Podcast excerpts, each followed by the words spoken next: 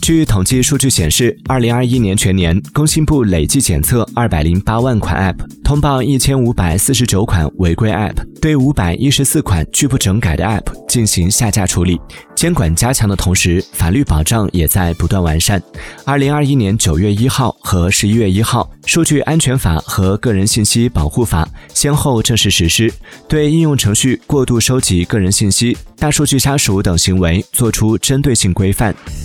Thank you.